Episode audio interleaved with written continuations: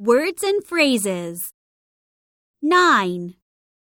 subway, train pass, commuters pass, long commute, long wait, one way, round trip, both ways, not counting walking time, not counting the time it takes to transfer, up a steep hill, traffic jam, parent picks me up. Few buses.